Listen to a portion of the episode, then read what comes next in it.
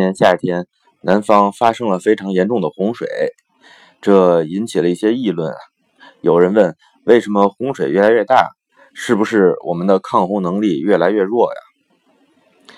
这个河水的天性呢，有一部分就是要横着流的。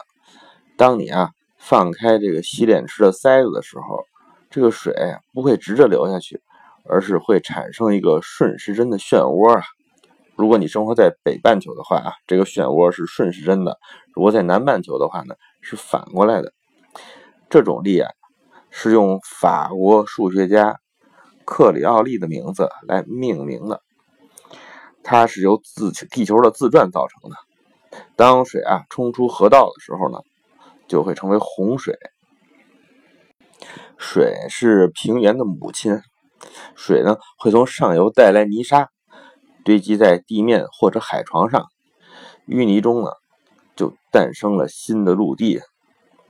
黄土高原、长江三峡、汾河谷地、华北平原，这些中华文明的摇篮，都是在水的冲刷和堆积中诞生的，属于水城地貌。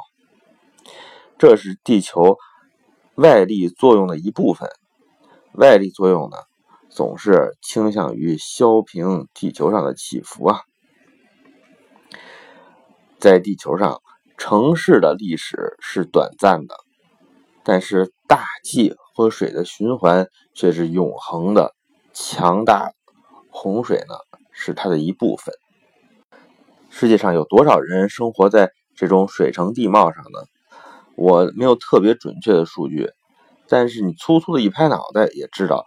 起码有百分之九十的人，如果啊，我们用堤坝把河水束缚在河床里了，哎，它水也会在河床里面呢堆积泥沙，而且当河流在这个入海口处堆积泥沙的时候呢，它会把这个海底啊抬高，啊，它上游的这个河流的水流的动力呢也会减弱，于是呢，在这个慢下来的这些这个水流当中啊，堆积作用会愈演愈烈呀，所以河底的高度会升高啊，这个河的水面呢也会一起升高。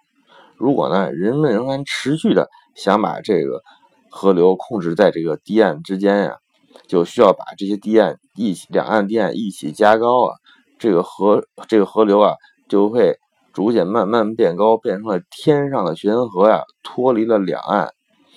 而且呢，对两岸呢会产生更大的洪水威胁。像华北平原的水啊，我们说是黄河流域，但是呢，它的水呢已经不再能够汇入黄河了，因为这周边的这个平原上的这些河流啊，它的地势都低于这个黄河的高度。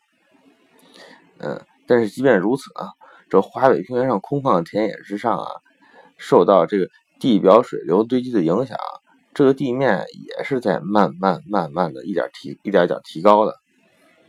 如果去罗马看著名的罗马市场，这里有大名鼎鼎的凯撒神庙、萨坦神庙，有君士坦丁凯旋门等等。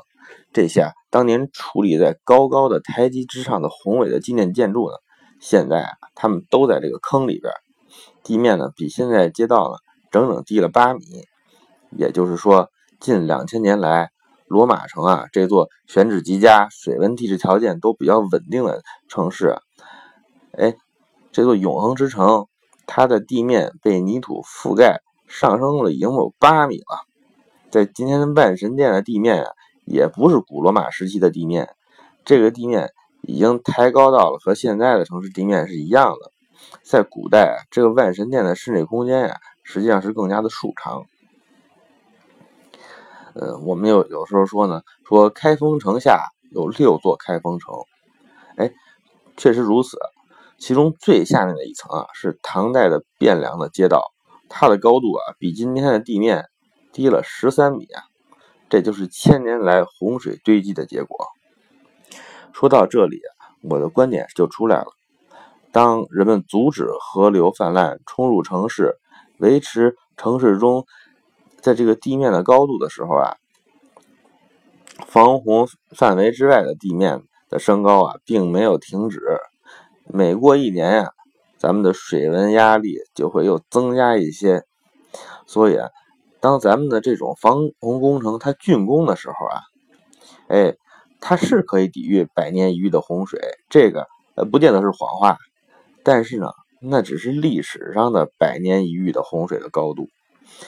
但是随着时间流逝，这个洪水会越来越高，你也不知道它发展的有多快，可能你刚刚竣工十年，哎，这个工程就不再能抵抗百年一遇了，可能就变成五十年一遇了。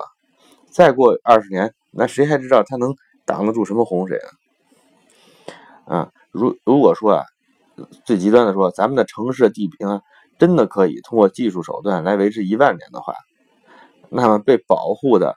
这个堤坝之内的这个城市啊，会成为一个深坑；堤坝之外广阔的地域呢，则会形成高原。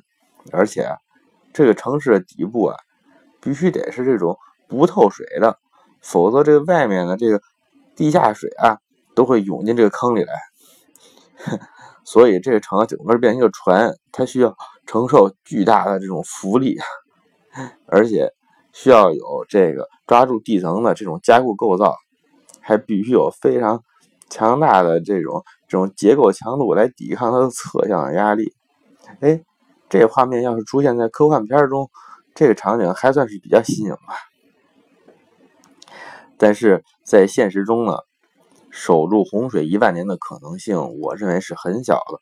而且这样做啊，它的风险和代价都很大。二零零五年，美国发生了他们历史上最严重的自然灾害之一——卡特里娜飓风。当时啊，密西西比河的河水超过了警戒水位十九英尺，冲垮了美国陆军工程兵修建的大堤呀，冲入了路易斯安那州最大的城市——美丽的新奥尔良市。在这个比较低洼的一个地区啊，叫做下九区，洪水是淹没了屋顶啊。夺走了这个社区里很多居民的生命。这个新奥尔良市是大部被淹啊，来不及撤离的群众呢，就聚集在一些像体育馆之类的这些比较高的公共建筑里边等待救援。在这次飓风当中，一共有一千两百四十五人丧生，经济损失呢达到一千零八十亿美元。新奥尔良唯一没有被洪水淹没的区域。哎，是它最古老的这个区域，叫做法国区。法国区啊，早在这个欧洲移民啊选择在这儿建成之前呀，这里其实就已经是过去印第安土著居民埋葬他们祖先的墓地了。因为当时这个密西西比河水经常泛滥，哎，这个每次洪水泛滥呢，就会抹掉周围的一切的记号啊。只有在这个地方啊。这地势比较隆起，所以呢，土著居民的祖先的坟丘呢不会被淹没。哎，所以呢，当年他们在这儿选址建成的时候啊，也是非常的明智。但是呢，随着工程技术能力的不断的提高呢，人们对于抵抗洪水的信心呢越来越强。到了现在啊，哎，就会有很多古人不敢去盖房子的地方，这些低洼的地方也被。进行了开发，比如说刚才说的洪水淹没的死人最多的这个下九区啊，就是这样的一个地方。